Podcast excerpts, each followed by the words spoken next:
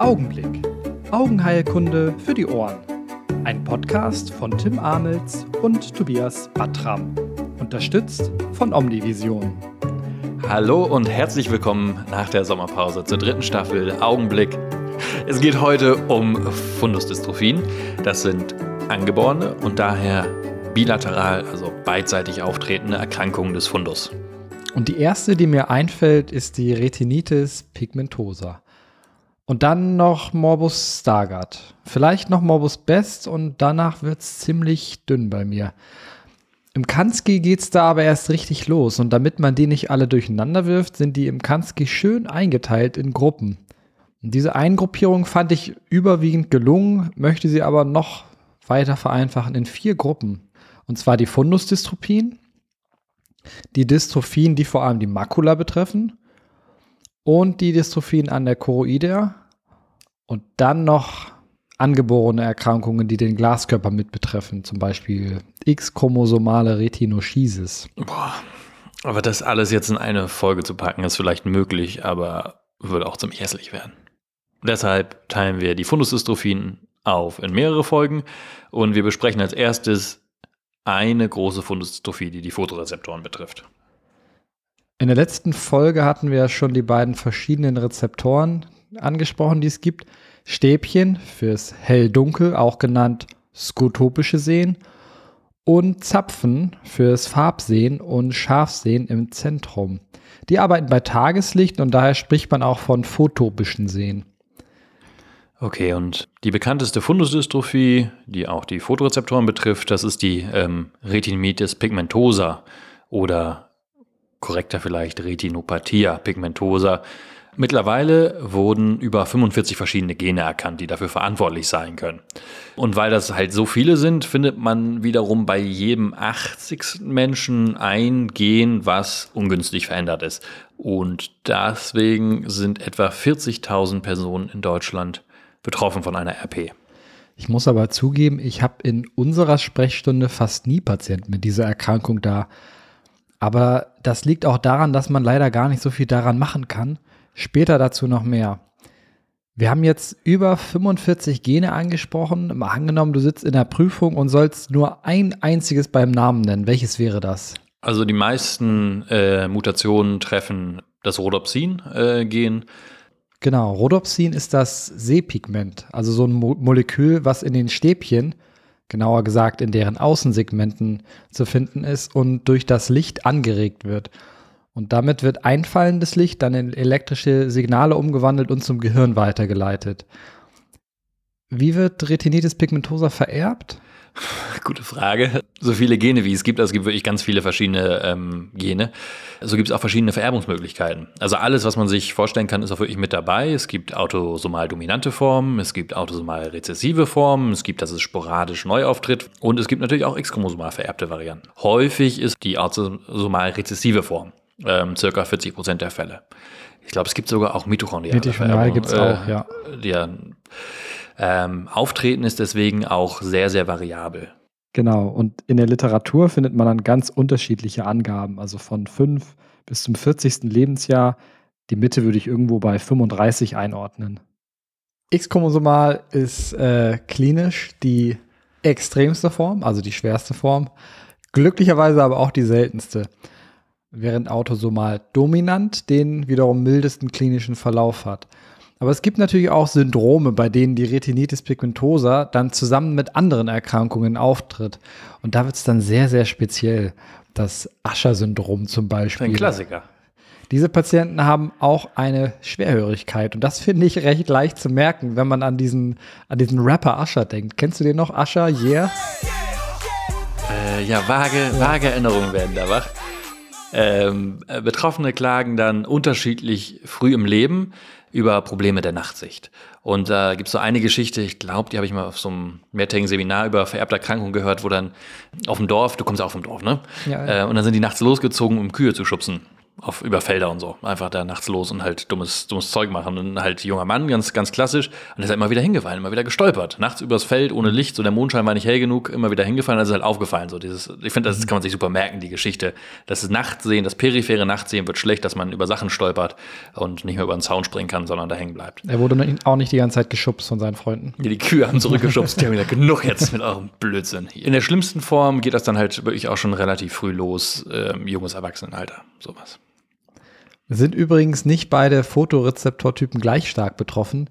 Hier sind die Stäbchen deutlich stärker betroffen. Die Zapfen kommen erst später dazu. Und das passt auch zu den klinischen Beschwerden, wie genau wie du sagtest. Erst Probleme mit dem Nachtsehen dann auch mit dem peripheren Sehen und erst später wird das zentrale Sehen dann auch schlechter. Genau, das ist mega cool, weil ganz wenige werden nur wirklich blind dadurch. Das ist natürlich erheblich eingeschränkt im Alltag und ja. fast nicht mehr funktionsfähig, aber nicht, nicht blind. Das ist schon mal eine gute Sache, die man wissen sollte. Nicht, dass man den Leuten sagt, sie werden blind. So, nee, das meistens nicht. Ist schon mega cool, ja. Das muss auch gar nicht am Untergang der Zapfen liegen. Das kann auch daran liegen, dass die Patienten früher eine Katarakt bekommen oder dass sie ein Makulaödem haben. Das habe ich sogar auch schon mal ja, gesehen. Ja, häufig. Ist leider, leider sehr häufig. Aber es gibt drei, drei entscheidende Dinge, die man bei der Retinitis pigmentosa am Fundus sieht. Und also wenn ihr jetzt die letzten zwei, drei Minuten nicht aufgepasst habt, ist das völlig in Ordnung oder immer noch ein Ohr von Asche habt, ist das auch okay. Aber jetzt diese drei entscheidenden Dinge bei Retinitis pigmentosa. Also. Genau, also wenn es fortgeschritten ist, dann hat man äh, diese Knochenkörperchen-Strukturen. Ähm, ähm, das sind pigmentierte Strukturen in der peripheren Netzhaut und das sieht halt aus so wie Spongiosa vom Knochen. Und ursächlich ist eine Atrophie des RPEs, wo sich dann Pigmentierung entwickelt und das nimmt immer weiter zu im Laufe der Krankheit. Das ist eigentlich, wenn es in den meisten Fällen ist es zirkulär und bilateral. Das zweite sind Gefäßverengungen. Also da der Sauerstoffbedarf geringer ist, passen sich auch die Gefäße an und werden dünner. Genau, und die Klassiker, äh, die Trias ist komplett mit der wachsgelben Papille. Das ist einfach schon eine Art von pathologischer Veränderung auch des Sehnerven, dass das ähm, anders aussieht. Wiederholung, klassische Trias, Knochenkörperbälkchen oder Strukturen, dann Gefäßverengung und die wachsgelbe Papille. Ich, ich starte gedanklich immer bei der wachsgelben Papille, dann davon ausgehend die dünnen Gefäße und in der Peripherie dann die Knochenbälkchen. Gesichtsfeld ist sicherlich auch hilfreich. Wenn wir aber noch im Frühstadium sind, dann kann man eine spezielle Untersuchung zur Hilfe nehmen, und zwar das ERG. Genau, das ähm, Elektroretinogramm ist halt ganz wichtig, weil natürlich ausgeprägte Krankheit, der Patient sagt ja auch schon selber, dass was nicht stimmt, aber gerade zum Anfang ist das Fundusbild manchmal gar nicht genau. so eindeutig. Den EEG kennen wir alle, das misst ja Hirnstrome, um so Elektronen auf dem Kopf und dann gucken, ob da irgendwie Epilepsie ist oder sowas. Das Elektroretinogramm hingegen misst die Netzhautströme. Wir hatten das im Physiologiepraktikum tatsächlich. Ähm, dann wird da eine Elektrode befestigt, ähm, wo dann die Spannung der Netzhaut gemessen wird. Eine kommt also ans Auge oder mit einer Kontaktlinse, eine kommt drüber ähm, oder, oder drunter. Und dann wird, der, wird dem Patienten ein Stimulus präsentiert. Das ist wichtig. Und dann kann man die Reaktion der Netzhaut durch die beiden Elektronen, die in der Nähe angebracht sind, auf diesen visuellen Stimulus messen. Und in der Ableitung sieht man dann verschiedene Dinge. Eine Alphawelle und äh, die beschreibt die Reaktion der Fotorezeptoren zum Beispiel. Genau. Oder eine A-Welle. Also man sieht vereinfacht gesagt zwei Wellen. Die A-Welle, die beschreibt genau wie du sagst die Reaktion der Fotorezeptoren. Und dann sieht man noch eine zweite Welle, die B-Welle. Die beschreibt dann die Reaktion der bipolaren Zellen, B wie bipolar, und der Müllerzellen. Ja, und dann gibt es noch eine C-Welle, aber auf die wollte ich, äh, die sieht man eigentlich gar nicht und deswegen wollte ich da jetzt auch nicht so weiter drauf eingehen. Jetzt habe ich es doch getan, naja. Es gibt aber auch ganz verschiedene ERGs. Für die Retinitis pigmentosa ist vor allem das sogenannte Helligkeits-ERG interessant. Bei einem Helligkeits-ERG macht man diesen eben beschriebenen Test nämlich erst im dunkel adaptierten Zustand, also ein skotopisches ERG, und danach dann im hell adaptierten Zustand, also ein photopisches ERG. Also man hat, lässt die Leute einfach 15 Minuten im dunklen Raum sitzen, bevor man die Untersuchung macht. Ne? Also wenn ja. wir sagen, es ja. skotopisches ERG, der sitzt da ein bisschen im Keller. Bei der Retinitis pigmentosa würde man gerade zu Anfang, also im skotopischen, im Kellersitzzustand, eine reduzierte Reaktion sehen. Sogar noch genau wie du sagtest, vor den drei klinischen Zeichen, die wir eben besprochen hatten. Und wenn man die Diagnose dann gestellt hat, kann man die Patienten zur genetischen Beratung schicken, weil vielleicht ergibt sich ja doch eine klinische Studie, bei der sie mitwirken könnten.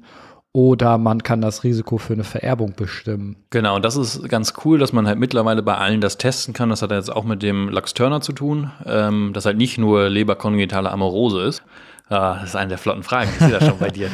Da, da wird schon gelacht. Ähm, Ja, aber Tobias schweift gerade ein bisschen aus und berichtet von einem Medikament, auf das ich später noch in einem späteren Abschnitt dieses Podcasts eingehen wollte. Na gut, Aber das kann ich ja nicht Braten wissen. Das kann, das kann ich ja nicht wissen. Genau, aber deswegen äh, wird das, der wichtige Punkt ist, genetische Testung wird mittlerweile eigentlich bezahlt, nur aus diesem Grund, weil ist ganz super selten, aber es könnte rein theoretisch die minimale Chance bestehen, dass man therapiert werden könnte. Mhm. Und deswegen kann das rein theoretisch auch jeder Augenarzt schon veranlassen.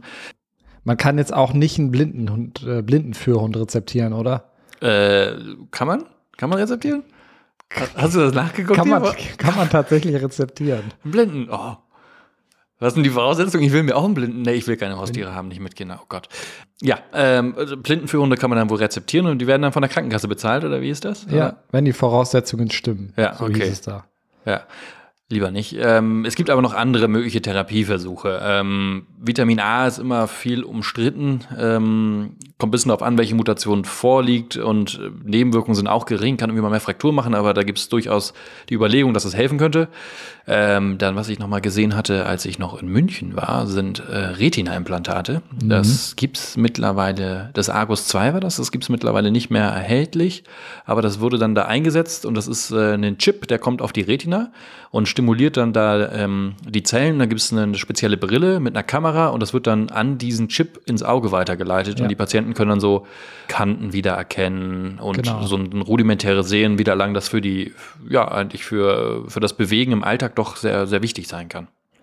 Ganz interessant fand ich auch noch, was ich in dem Lehrbuch Green Augenheilkunde gelesen habe zum Thema Therapie bei Retinitis pigmentosa. Da heißt es, von paramedizinischen Tierversuchen, zum Beispiel der retrobulbären Plazenta-Implantation, muss ausdrücklich gewarnt Ah, werden. Ja. Interessante Idee aber, wobei ich zugegebenermaßen auf die Idee einer Amnion-Membranaufnäherung jetzt auch nicht so schnell gekommen Ja. wäre und das ist ja, das Ja, nee, aber da gibt es ganz, ganz, ganz viel. Da gibt es die Doku vom, vom BBC, ich glaube Blind Faith oder sowas heißt. Die muss man mal googeln, Retinitis pigmentosa äh, Doku. Und da ist ein Patient, der betroffen ist, ähm, der ist halt auch nach China gegangen, hat da irgendeine Infusionstherapie gekriegt oder Injektionstherapie. Dann gibt es in Florida so die Scots Trial, das ist so ganz perfide. Da gibt es Leute, die spritzen irgendwie Stammzellen ins Auge und haben das halt als, als Trial angemeldet unter clinicaltrials.gov, aber nehmen dafür Geld. Also du zahlst dafür und es ist nicht wirklich wissenschaftlich. Also es gibt ganz, ganz viel auf der Welt, muss man auch wissen, wenn man Augenarzt ist und die Patienten zu einem kommen. Es gibt ganz, ganz viel ähm, Parawissenschaftliches, wo Leute betrogen werden, wo es um Geld geht, ähm, was alles nicht evidenzbasiert ist. Es gibt nur die eine evidenzbasierte für das RPE 65, aktueller Stand. Und da muss man ein bisschen, bisschen wachsam sein. Also die Doku sehr empfehlenswert auf der, auf der BBC-Webseite. ist ja fast wie Homöopathie. Schlimmer. Also es ist wirklich, äh, das ist Betrug mit den Leuten, die schon richtig fies erwischt hat mit ihren genetischen Sachen und da wird damit Geld gemacht und irgendwas verkauft und Wahrscheinlich ja. dieser nee, deswegen der Satz ist da drin, weil Ja. das ist eine ganz alte Geschichte und Leute äh, nehmen da wirklich die, die Schwächsten aus. Ähm, was man aber natürlich therapieren kann, sind die Folgeerscheinungen, die mit dabei sind. Also zum Beispiel eine Katarakt-OP. Mhm. Ähm, und die Therapie des cystoiden Makulödems wäre natürlich auch hilfreich, ist aber meistens gar nicht so einfach. Es gibt noch äh, Sonderformen der Retinitis pigmentosa, atypische Retinitis pigmentosa, zum Beispiel die ohne Pigment, die heißt dann Retinitis pigmentosa sine pigmento. Hm. Oder es gibt auch noch eine seltene Form, die heißt äh, Retinitis punctata albescens. Punctata albescens bedeutet weiß gepunktet und das trifft es dann halt auch ziemlich genau. Äh, man sieht dann im Fundus ganz viele kleine weißliche Punkte, so als hätte jemand so eine große Handvoll davon genommen und im Fundus vor allem jenseits der Gefäßboden mal ausgesät. Und dann gibt es da noch syndromale Erkrankungen mit Retinitis pigmentosa. Das äh, Usher-Syndrom, ja, hatten wir schon noch äh, erwähnt, aber es gibt ja weitere, von denen ich mich jetzt nicht traue, alle zu erwähnen, weil ich keinen Plan habe, wie man die ausspricht. Aber ich erwähne hier noch, noch ein paar, und zwar das äh, Bardet-Biedl-Syndrom Ja. mit Polydaktylie und mentalem Handicap. Genau, und starke, starkem Übergewicht. Also wenn man, wenn man die Patienten gesehen hat und mal die wegen der RP beobachtet hat und so, die sind meistens sehr, sehr, also einfach genetisch auch verrückt, was alles Mhm. durch die Genetik kommt, aber die werden auch Ja. sehr, sehr schnell dick. Wer jetzt Harry Potter gelesen hat, dem wird es wahrscheinlich leicht fallen, sich auch diesen Namen zu merken. Ihr erinnert euch bestimmt an den siebten Band. Da ging es um so ein, so ein Kinderbuch mit einer Geschichte über drei Brüder, die am Ende hinweisen auf die Heiligtümer des Todes. Und dieses Kinderbuch heißt Die Geschichte vom Beadle dem Baden oder auf Englisch The Tales of Beadle the Bard. War der dick? Fand ich phonetisch doch sehr, fand ich phonetisch doch sehr ähnlich zum Bardet-Beadle-Syndrom. Also kann gut sein, dass J.K. Rowling sich da aus der Ophthalmologie hat inspirieren lassen. Ja, ähm, ja das kann gut sein. Ähm, andere Beispiele äh, sind das Bassen-Kornzwei-Syndrom und das Refsum-Syndrom. Das ist nur interessant. Refsum kann sich jeder mal angucken, weil man da über die äh, Diät dann was machen kann und so. Das ist das Einzige, wo man so ein bisschen Möglichkeiten hat. Einfach mal nachschauen. Das ist jetzt ein bisschen zu mhm. speziell hier für den, für den Podcast, aber Refsum kann man sich mal anschauen, weil es dann doch die Möglichkeit gibt zu intervenieren. Äh, beide haben auch noch als Problem, dass ähm, das ZNS auch noch mit betreffend ist. Also bei Refsum ist es ganz besonders wichtig. Super selten, kommt irgendwie aus Skandinavien, aber ähm, sollte man sich einmal angeschaut haben, dass wenn man das dann einmal, wenn einer von uns das mal einmal in seinem Leben sieht, dass wir es dann erkennen. Es gibt aber auch noch weitere atypische Retinitis pigmentosa Formen, zum Beispiel die Lebersche kongenitale Amorose. Wer war denn eigentlich dieser Leber? Ja, der hat ja noch mehr entdeckt. Ähm, war ein Augenarzt, äh, was war es, Gustav Karl Theodor, glaube ich, oder sowas? Ich glaube sowas. Äh, um 1900 Heidelberg hat auch viel für die Augenerkunde getan, ein paar mehr Namen nach Und sich. War wahrscheinlich benannt. Namensgeber für ganz viele Sachen, so Leberflecken, den ja. Organleber. Ja, klar, hat er natürlich auch entdeckt. Ja, was auch sonst. Äh, Leber nicht. Äh, von der Leberschen kongenitalen Amorose habt ihr bestimmt auch schon mal gehört. Die entsteht sehr früh, also bei Geburt zum Beispiel.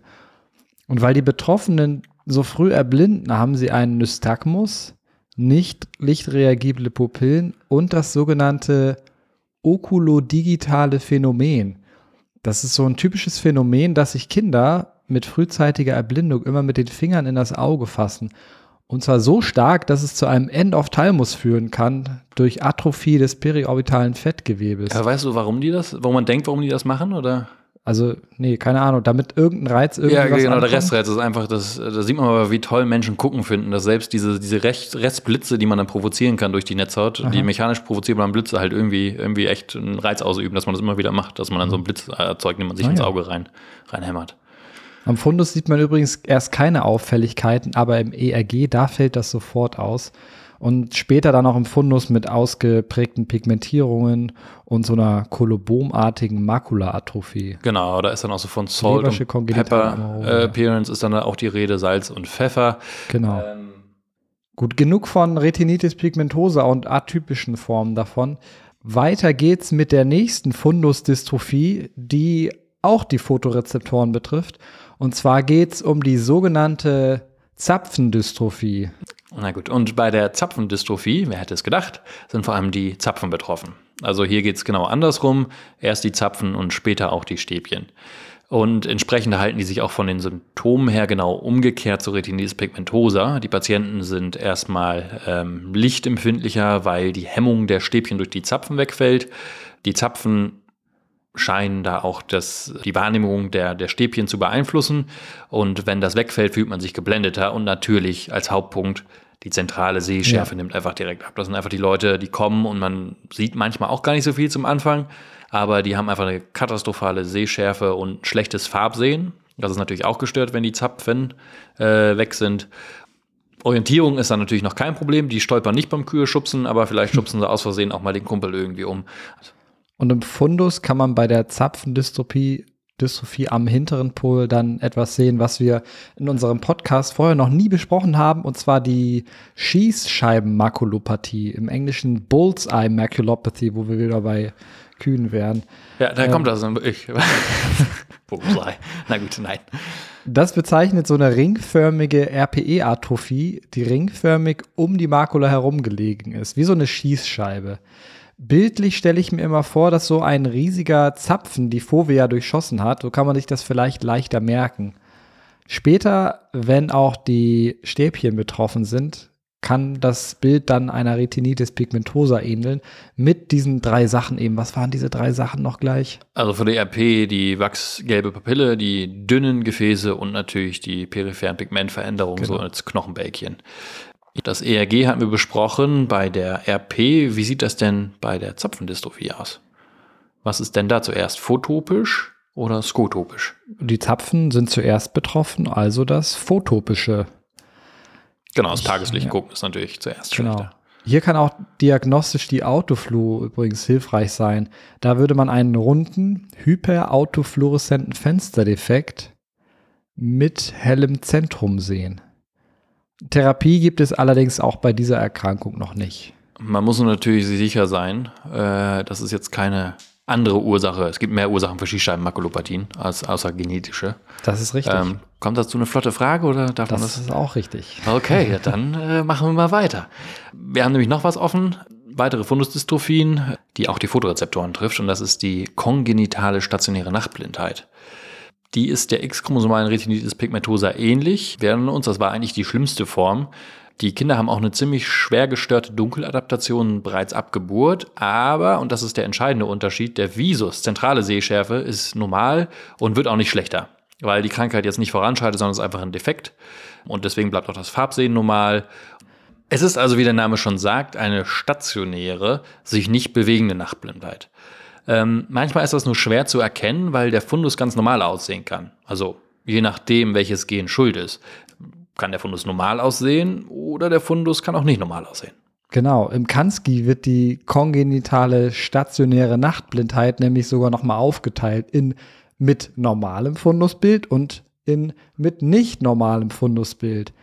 Nicht normal ist das Fundusbild bei einer Suberkrankung der Oguchi-Erkrankung. Also die Oguchi-Erkrankung ist ein Subtyp der kongenitalen stationären Nachtblindheit mit nicht normalem Fundusbild. Und da sieht man was ganz Spektakuläres bei der Untersuchung.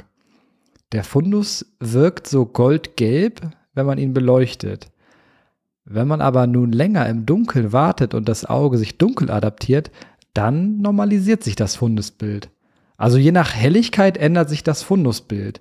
Im hell adaptierten Zustand ist der Fundus goldgelb, im dunkel adaptierten Zustand sieht er normal aus. Und dieses Phänomen hat einen Namen. Und jetzt könnt ihr entscheiden, ob ihr zu diesem 1% der Augenärztinnen gehören wollt, die diesen Namen wissen. Es ist das Mitsuo Nakamura Phänomen. Ah, da haben wir noch eine Frage für die nächste Klausur für die Medizinstudenten. Das ist doch mal. also es gibt sicherlich tausend Dinge in der Ophthalmologie, die wichtiger sind, aber nur, dass ihr es mal gehört habt. Das Mitsuyo Nakamura-Syndrom beim Okushi-Syndrom. Ja, okay. Ähm, das letzte Thema, Fundus albipunctatus. Der ist auch bei der kongenitalen stationären Nachtblindheit gelistet als Unterform mit nicht normalem Fundus. Äh, steht also direkt neben der Oguchi-Krankheit. Phonetisch sehr ähnlich wie Retinitis punctata albescens und nicht nur das, denn auch das Fundusbild ist ganz ähnlich. Am Fundus sieht man dann auch viele kleine weißlich gelbe Flecken, die die Fovea aussparen. Ähm, aber die Prognose des Fundus albipunctatus ist deutlich besser als bei der Retinitis punctata albescens. Das heißt, da muss man schon genau gucken und gucken, wie der Verlauf ist, um sich zu entscheiden, wie man es halt nennt. Ähm, Blutgefäße bleiben dann normal und verdünnen sich nicht und die Papille wird auch nicht wachsgelb und die Gesichtsfeldausfälle sind dann auch nicht so da. Und genau. jetzt hoffe ich, dass es keine Ausfälle bei den vier flotten Fragen gibt. Es ist soweit. Ich habe ja schon zwei ein bisschen rausgekitzelt. Ich habe schon wieder vergessen, was es ist, aber da bin ich gespannt. Erste Frage. Ja. Wie sehr bist du genervt von der Frage, kriege ich einen Taxischein? ich, ich gebe einfach mal Taxischein. Ich hatte bis jetzt noch nie richtig Probleme. Nee, ich auch ähm, nicht, aber es nervt. Ja. Also, die erste Frage. Es gibt noch weitere Ursachen für eine Schießscheibenmakulopathie. Ja. Zum Beispiel bestimmte Medikamente, ja. Chloroquin zum Beispiel. Oh, das hast du schon genannt. Oh Gott, was wird die Frage? Ja. Es gibt auch andere Erkrankungen, die dahinter stecken können. Zwei davon haben wir in dieser Folge genannt. Eine Idee, was noch, oder fällt dir noch irgendwas ein, was noch eine Schießscheibenmakulopathie auslösen könnte? Ah, also ich bin echt halt, der Klassiker ist ja das Hydroxychloroquin. Genau. Ähm, Wir hatten es hier übrigens bei Zapfendystropie angesprochen. Ja, genau, also das macht es dann auch als Bild. Und sonst Macht das Amaran das auch, diese neu entdeckte? Macht die auch eine Schießscheibe oder macht die eine andere? Also, äh, ich kann da nicht gerade ganz folgen. Okay.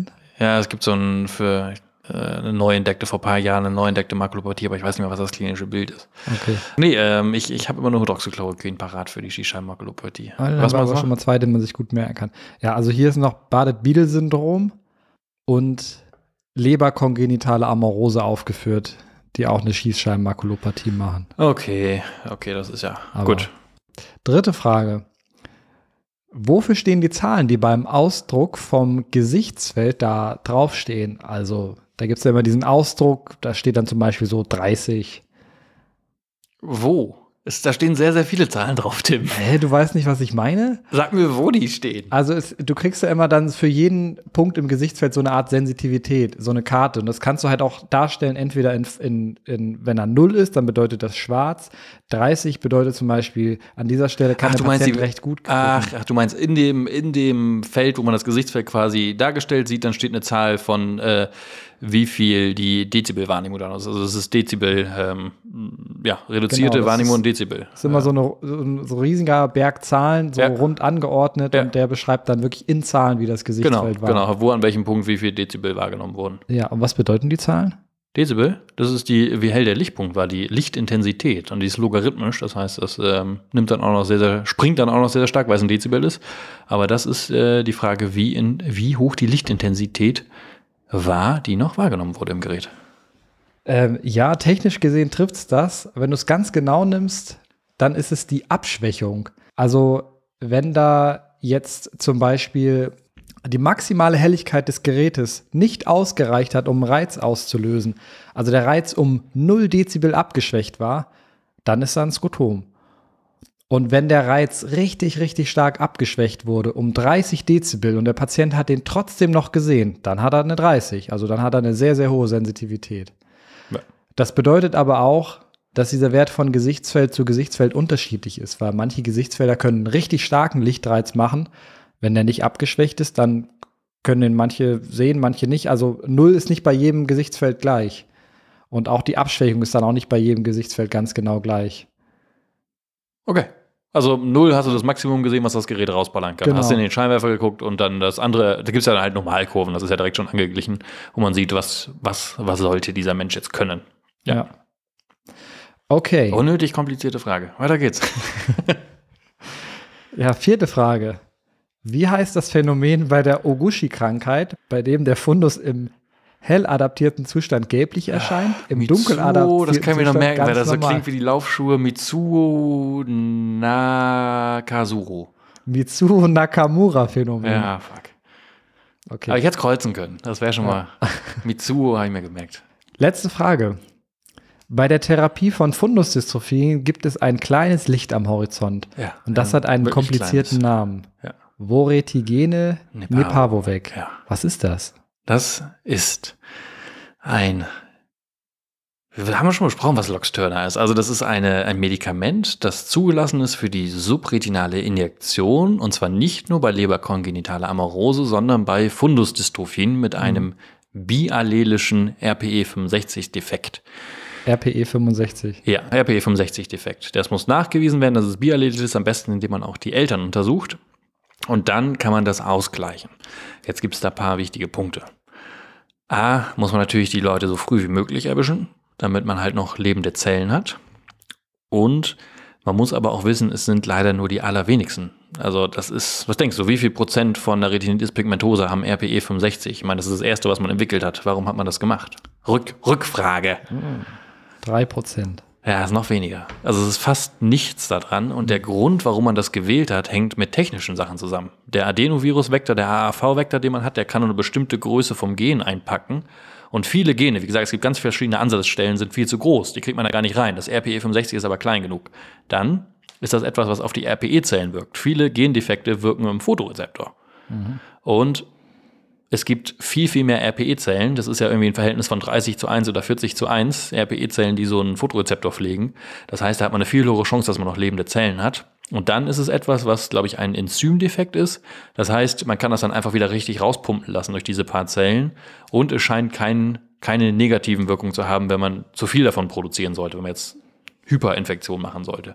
Also das sind so die Gründe, warum jetzt RPE 65 gewählt wurde, weil das einfach technisch gut möglich ist und nicht, weil das jetzt irgendwie möglichst vielen Leuten hilft, weil das einfach, das war was, was auch möglich war. Und es ist auch relativ kostspielig. so Ah, 850.000, ne? 800.000 Ja, nee, ja, sehr, sehr, sehr, sehr teuer und man fragt sich auch, was bringt das jetzt was? Aber das werden wir alles weiter spannend beobachten und hier auch dann mit, mit äh, diskutieren, wenn die nächste zugelassen ist. Also da kommt jetzt ganz, ganz viel durch die Pipeline in der Gentherapie. Ja, genug von Stäbchen und Zapfen. Ich werde mir jetzt erstmal ein Getränk zapfen und dabei Ascher hören. Yeah, oder wie geht das?